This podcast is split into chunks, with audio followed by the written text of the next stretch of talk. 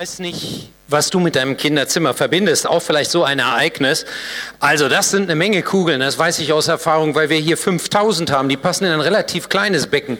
Der muss äh, 20, 50.000 vielleicht gehabt haben. Und ich hatte den Eindruck, das machte den Erwachsenen auch sehr viel Spaß, äh, die sich da von oben in der zweiten Etage dann in dieses Bällebad stürzten. Was verbindest du mit deinem Kinderzimmer? Was verbindest du mit ähm, deiner Kindheit? Hast du ein Zimmer für dich allein gehabt? Was hing an deinen Wänden?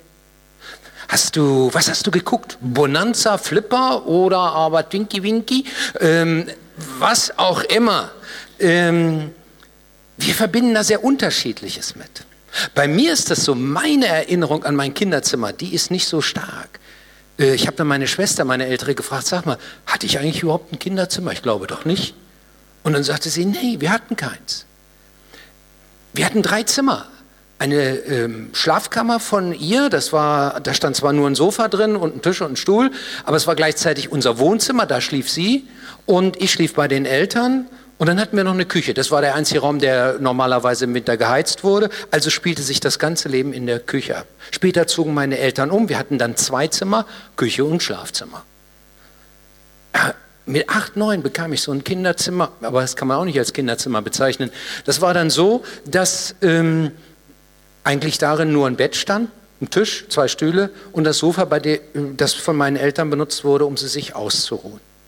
Also mir fehlte all das Zeug hier. Hier ist ja äh, ein Paradies aufgebaut und man merkte das vorhin schon. Die Kinder, die kamen die ganze Zeit hierher. Die hätten natürlich lieber hier vorne noch ein bisschen ähm, das ausgenutzt, was hier jetzt gerade an Material, an Dingen steht. Das fehlte mir alles. Und trotzdem war meine Kindheit glücklich.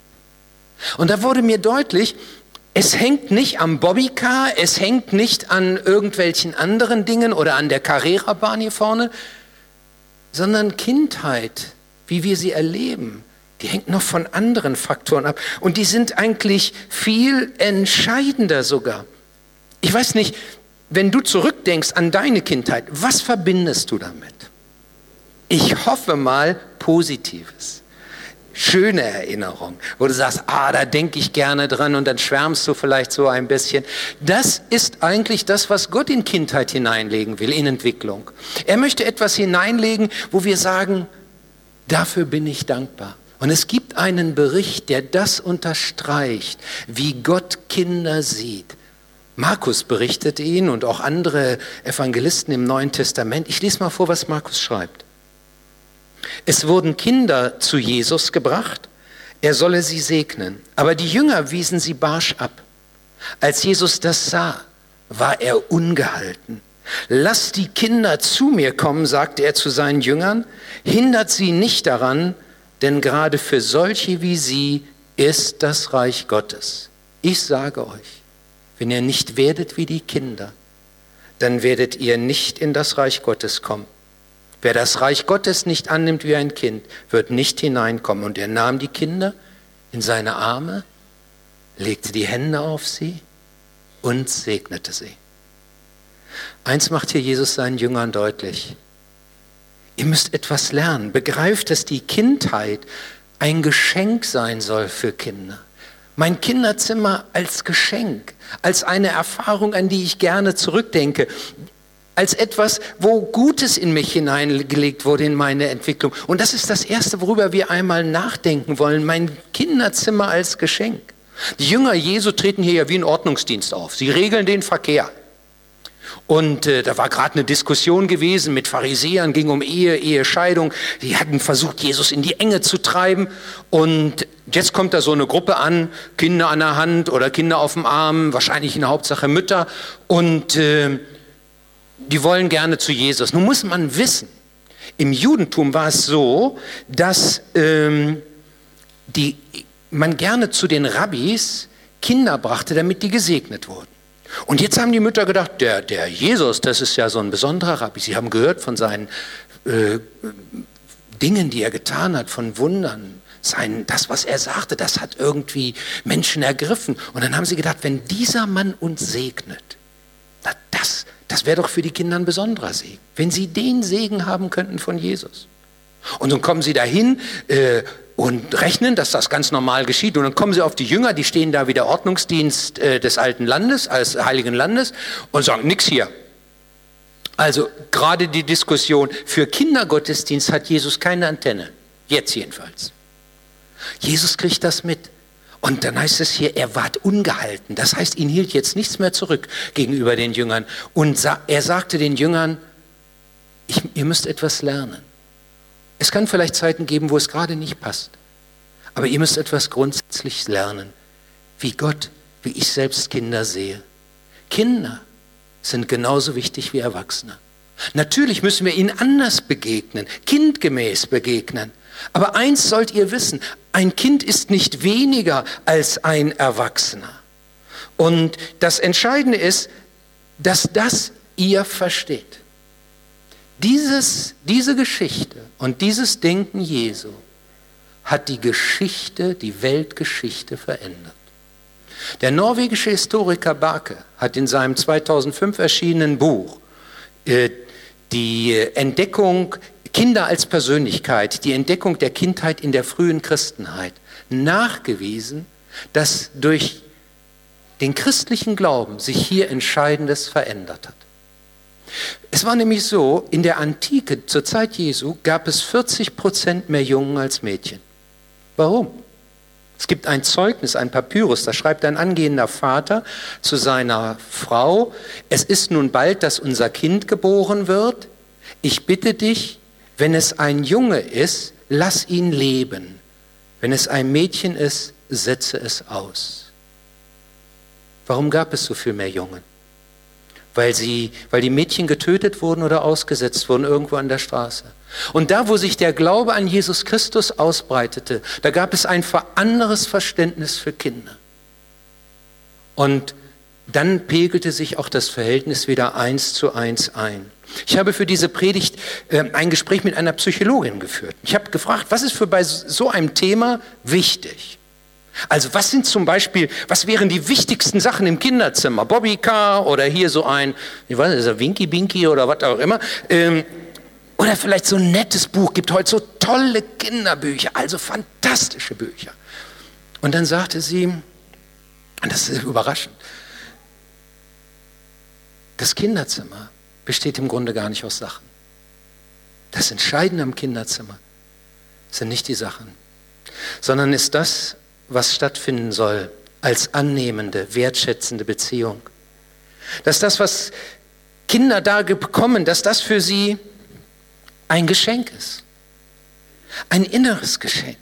Wo sie merken, jawohl, meine Eltern, die haben Zeit für mich, die sind für mich da, auf die kann ich mich immer wieder verlassen. Und wo solch eine Annahme, wertschätzende Annahme äh, geschieht, dann nehmen Kinder unheimlich viel mit. Wisst ihr, meine Mutter, die hat nie ein Buch über Erziehung gelesen oder irgendeine Zeitschrift, was man alles verkehrt machen kann oder richtig machen sollte. Die hat nie einen Workshop oder Seminar besucht, wie Kinder zu erziehen sind. Sie hat nicht alles richtig gemacht. Nein, nein. Aber eins, eins habe ich mitgekriegt. Eins durfte ich erleben. Und eins weiß ich. Sie hat mich lieb. Sie hat mich lieb gehabt. Von meinem Vater weiß ich nicht mehr so viel. Ich war noch nicht so alt, als er starb. Aber eins weiß ich noch unter anderem. Wenn ich draußen spielte, dann kam er manchmal raus, und da brach seine Arbeit und dann brachte er mir ein Brot oder irgendwas zu essen. Er hatte das Gefühl, ich bin zu schmal. Aber nicht das Brot ist das Besondere, sondern das Geschenk, das war seine Wertschätzung. Und wenn du vielleicht selbst Mutter oder Vater bist, was packst du hier rein wenn du dein Kind beschenken willst. Also, ein paar Tagen ist Weihnachten, also ein paar Wochen, nee, wollen wir nicht übertreiben, ist Weihnachten und wir überlegen, ja, was kann man dem Kind schenken und das Kind so eine Liste und da wird viel Energie reingesteckt. Aber wie wäre es, wenn wir einmal hier auch das andere reinstecken, wenn wir überlegen, was braucht mein Kind eigentlich? Und eins braucht es ganz sicher, Liebe und Annahme. Das braucht es so. Unsere Kinder sind nach Amerika äh, jeweils für ein Austauschjahr gegangen.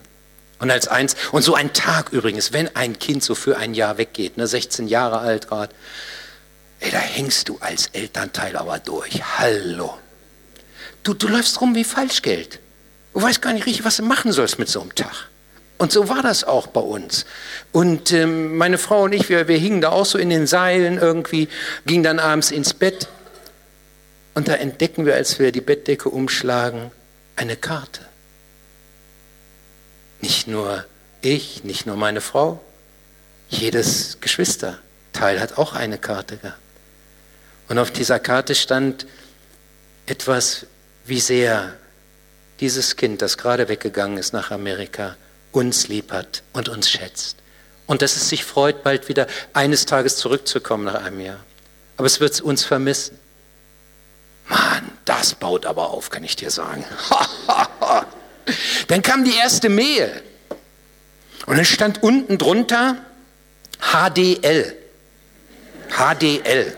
Ich verstand das nicht und habe gedacht, kaum sind die in Amerika, fangen die schon mit so komischen Abkürzungen an, die kein Mensch versteht. Naja, ihr wisst das alles. Ist auch ein bisschen jetzt Zeit schon vergangen. Aber es heißt ja nichts anderes als hab dich lieb. Übrigens, wisst ihr, was jetzt unter jeder Mail bei mir steht, wenn ich an meine Kinder schreibe? Könnt ihr mal drüber nachdenken. Kinder, Kinderzimmer, Kindheit als Geschenk. Du kannst deinen Kindern gar nicht oft genug sagen, dass du sie lieb hast. Du sagst es am besten mehr, als du es für nötig hältst. Sag es ihnen so lange, bis sie nicht mehr anders können, als sagen, Papa, Mama, ich habe dich auch lieb. Du bist für mich ein Geschenk. Wenn du so Kindheit erlebst in diesem Gegeneinander, in dieser Wertschätzung, gegenseitigen Wertschätzung, dann ist die Kindheit wirklich ein großes Geschenk. Wenn, dann merkt man jawohl, es ist etwas, da, davon profitieren wir alle. Und dann kommt dir noch etwas dazu in diesem Bericht. Dann heißt es, Jesus nahm die Kinder in den Arm. Jedes einzelne Kind. Luther übersetzt das mit einem Wort, das liebe ich. Er herzte sie. Das heißt, er drückte sie an sein Herz. Ne? Du sitzt nur, nur daneben, aber wenn du so richtig ans Herz gedrückt wird, sagt Papa, du liegst mir am Herzen. Weißt? Das ist ein Ding. Das heißt, wenn Kinder Berührung erfahren, wenn du mit ihnen im Fernsehen guckst, dann sitzt nicht da in deinem Sessel und sie in, in ihrem Sessel. Dann nutzt die Zeit, leg den Arm um sie und sag, schön, dass du bei mir bist. Signalisiere deinem Kind mehr, als du irgendwie denkst, wie sehr du es schätzt und liebst. Und dann, was wäre das Größte, was du hier hineinpacken könntest? Jesus sagt es selbst. Weißt du, wenn dein Kind entdeckt, dass es ins Kinderzimmer Gottes hineingehört. Dass es selbst gesegnet wird durch dich, durch deine Liebe, Gottes Liebe, begreifen kann, eher begreifen kann und auch ein Stück annehmen kann. Das ist das Größte, was du mitgeben kannst. Dass es ein Kind Gottes wird. Das können wir ja nicht machen. Kannst du noch so fromm sein. Je mehr du das versuchst drängerisch zu machen, desto mehr erreichst du das Gegenteil.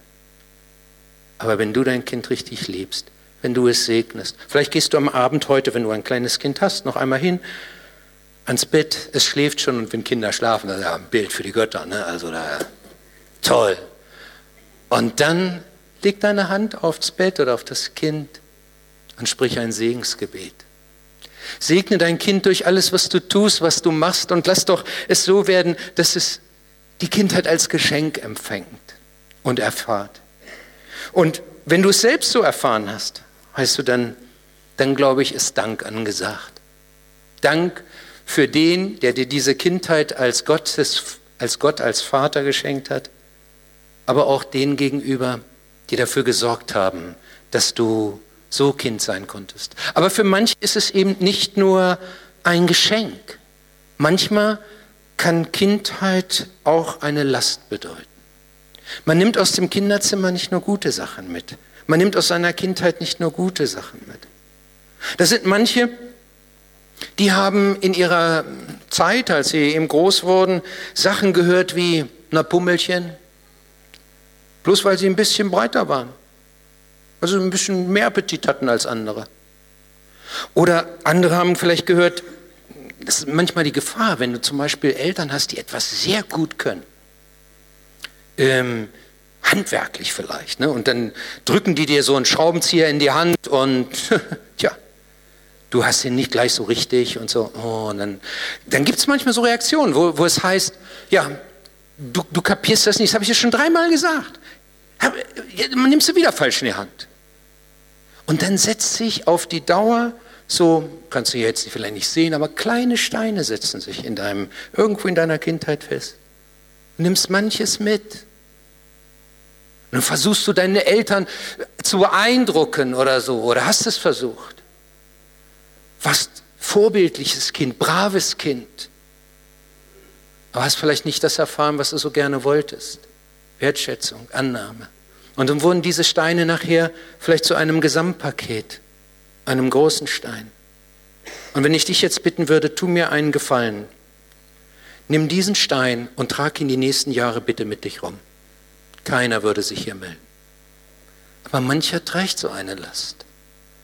Jesus hat das mal in einer äh, Geschichte mit beschrieben und er hat gesagt, Wer einem dieser Kleinen, die an mich glauben, zum Abfall verführt, für den wäre es besser, dass ein Mühlstein an seinen Hals gehängt würde und er ersäuft würde im Meer, wo es am tiefsten ist.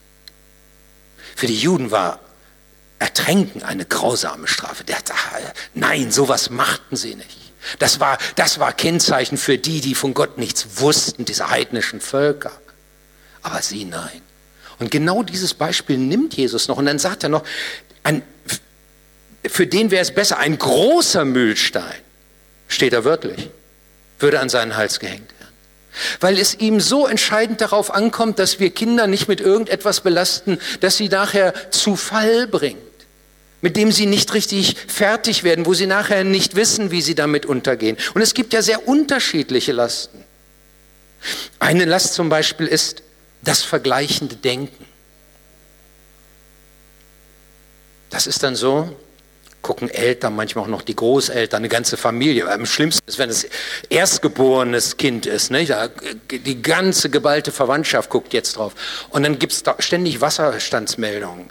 Ähm, mein kind, oh, unser Kind kann schon und kann schon und kann schon. Ich, ist es super, wenn, wenn, wenn du dich freust, was dein Kind kann. Aber wenn du anfängst zu vergleichen, mein Kind kann schon, dann wird es schlecht.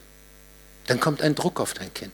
Und wenn ein Kind nach Hause kommt und bringt irgendeine Note und du fragst, was hat denn sowieso noch geschrieben, dann legst du eine Last auf das Kind. Dieses vergleichende Denken. Wisst ihr, ich habe diesen Fehler gemacht. Und es ist nicht gut. Kinder soll man herausfordern, jawohl, das ist völlig richtig. Sie brauchen das. Sie müssen daran wachsen. Aber wenn das zu viel wird, dann ist das Druck. Und dieser Druck wird zur Last, vielleicht zur kleinen oder zur großen Last. Und wenn, das, wenn du in dieser Gefahr stehst, dann bitte ich dich, sei hörfähig und höre, was da in deinem Innersten vielleicht schräg läuft und was du vielleicht als Last auf dein Kind legst. Manchmal gibt es ja wahnsinnige Lasten. In diesem Jahr erschien eine Biografie, die ich sehr interessant fand, äh, von Peter Strauch. Das war ein begabter ähm, Jugendprediger, ähm, hat viel bewegt in, den Gemeinden, wo er war, in der Gemeinde, wo er war. Und dann wurde er später Gesamtjugendleiter für die freien evangelischen Gemeinden und später sogar der Leiter dieser Gesamt, des Gesamtverbandes ähm, mit über 60.000 Leuten, die da dran hingen. Ähm, Später sogar der Leiter der Deutschen Evangelischen Allianz, also für über 1000 Gemeinden war er der Repräsentant. Und er war einer, der, der ein tolles Zeugnis hatte, der konnte reden, der hatte eine klasse geistliche Aussprache. Und da, deswegen hat ein Verlag immer gebeten, Mensch, schreib doch eine Biografie, du hast so Tolles erlebt, du beschenkst uns so, schreib doch eine Biografie. Und er hat es immer zurückgeschoben. Jetzt ist diese Biografie erschienen, dieses Jahr 2015. Und dann taucht auf einmal noch was anderes da drin auf in dieser Biografie. Er stammt aus einem christlichen Elternhaus. Sein Vater hatte fantastische christliche Kinder- und Jugendfreizeiten gemacht und äh, hat, war dafür bekannt in der ganzen Umgebung und man schätzte ihn und sprach immer in höchsten Tönen von seinem Vater. Aber 1974 schreibt er in dieser Biografie, da hat mein Vater mich angerufen und hat mir gesagt, er möchte mit mir einmal allein sprechen. Und dann hat er ihm gesagt, auf diesen Holland-Freizeiten, das war nicht immer gut. Und er berichtet dann, wie er Mädchen durch intime Berührungen missbraucht hat. Da brach für den Peter Strauch eine Welt zusammen. Sein Vater, das war, das war sein Vorbild. Glaubensmäßig, geistlich. Genau dieser Vater, von dem er so viel abgeschaut hat. Dieser Vater missbraucht Kinder. Und zwar nicht irgendwo, sondern genau auf einer christlichen Freizeit. Peter Strauch war am, am Ende, er sagte, wie soll ich denn eigentlich das jetzt weiter äh, meinen Weg gehen. Ich will eigentlich Menschen geistlich prägen, aber die, die mich geprägt haben und ich jetzt sehe, was sie äh, noch anderes getan haben, die haben so daneben gehauen. Wie kann ich denn jetzt so einfach unbefangen noch von Gottes Liebe und Gottes verändernder Kraft? Mein Vater hat doch fürchterlich versagt. Nun, es gab dann eine Gemeindeversammlung in dieser freien evangelischen Gemeinde und der Vater wurde von allen Ämtern ausgeschlossen, von allen Aufgaben. Alle Aufgaben wurden ihm entzogen. Er hat sich dann bei den ähm, Eltern der ähm, Kinder sehr intensiv entschuldigt und es tat ihm alles sehr leid. Und weil das dann so gewesen ist, haben die Eltern von einer Anzeige gegen ihn abgesehen. Und dieses dunkle Kapitel, das hatte dann auch die Familie Strauch erstmal zugeschlagen. Und Peter Strauch und auch seine Frau haben das nicht ihren Kindern erzählt, weil sie nicht wollten, dass der Großvater von ihren eigenen Kindern, also von seinen Enkeln, gleich so negativ gesehen wird und immer dieses Damoklesschwert des Missbrauchs darüber hing. Aber dann, dann haben sie etwas entdecken müssen. Es war nicht nur bei den Kindern auf den Holland-Freizeiten beim Missbrauch geblieben. Die beiden Töchter von Strauch waren selbst auch betroffen. Der gläubige und von vielen so geschätzte Großvater hatte sich auch noch an seinen Enkeln vergangen. Strauch schreibt, ich habe auch nie geglaubt, ja nicht einmal in Erwägung gezogen, dass mein Vater sich an meinen Kindern vergangen haben könnte. Heute, nachdem ich einige Bücher über dieses Thema gelesen habe, ist mir klar, wie blauäugig das war. Und dann fährt er fort, was Missbrauch für eine Last auf dem Leben eines Kindes ist, kann man sich kaum vorstellen. Und wer meint, das Opfer eines Missbrauchs würde von heute auf morgen von dieser Vergangenheit frei, versteht nicht, wie tief und schmerzhaft die Tat über Jahre wirkt. Für die Opfer bleibt es in der Regel ein langer, äußerst schmerzhafter Prozess, für den sie nicht selten eine fachkundige Begleitung brauchen. Schnelle, gut gemeinte, fromme Worte verletzen eher, als dass sie helfen. Sie erwecken den Eindruck, dass derjenige, der sie sagt, keine Ahnung hat, wovon er spricht, nicht von den Dimensionen einer, solcher, einer solchen Tat und auch nicht von den Nachwirkungen für die Betroffenen. Ich sage das einmal jetzt ganz bewusst auch so, weil wir gleich etwas anbieten wollen. Vielleicht hast du wirklich aus deiner Kindheit nur so kleine Steine der Belastung mitgenommen aus deinem Kinderzimmer. Wir geben gleich die Möglichkeit, dass du hier nach vorne kommst und auf den Stein etwas draufschreibst, was du als Last empfindest. Hier sind Stifte. Und dann kannst du es in diese Tonne versenken, da, wo wir jetzt einfach mal annehmen, da ist das Meer am tiefsten. Und es soll eine Hilfe sein. Sicherlich. Oft braucht es auch noch Gespräch, braucht es vielleicht auch Seelsorge. Und je größer dieser Stein ist, dann kann das heute wirklich nur ein Anfang sein. Es werden noch Leute in den Ecken bereitstehen. Sie haben so Bänder. Sie stehen da zum Gebet. Vielleicht sagen sie dir auch ein mutmachendes, gutes Wort. Aber eins, eins bieten wir dir heute an, dass du diese Lasten nicht mehr weiter mitschleppen musst sondern dass du sie loswirst. Vielleicht heute einen ersten Schritt nur. Aber ein erster Schritt kann der Anfang eines guten Weges sein. Und so lade ich dich ein zu einem solchen Geschehen. Amen.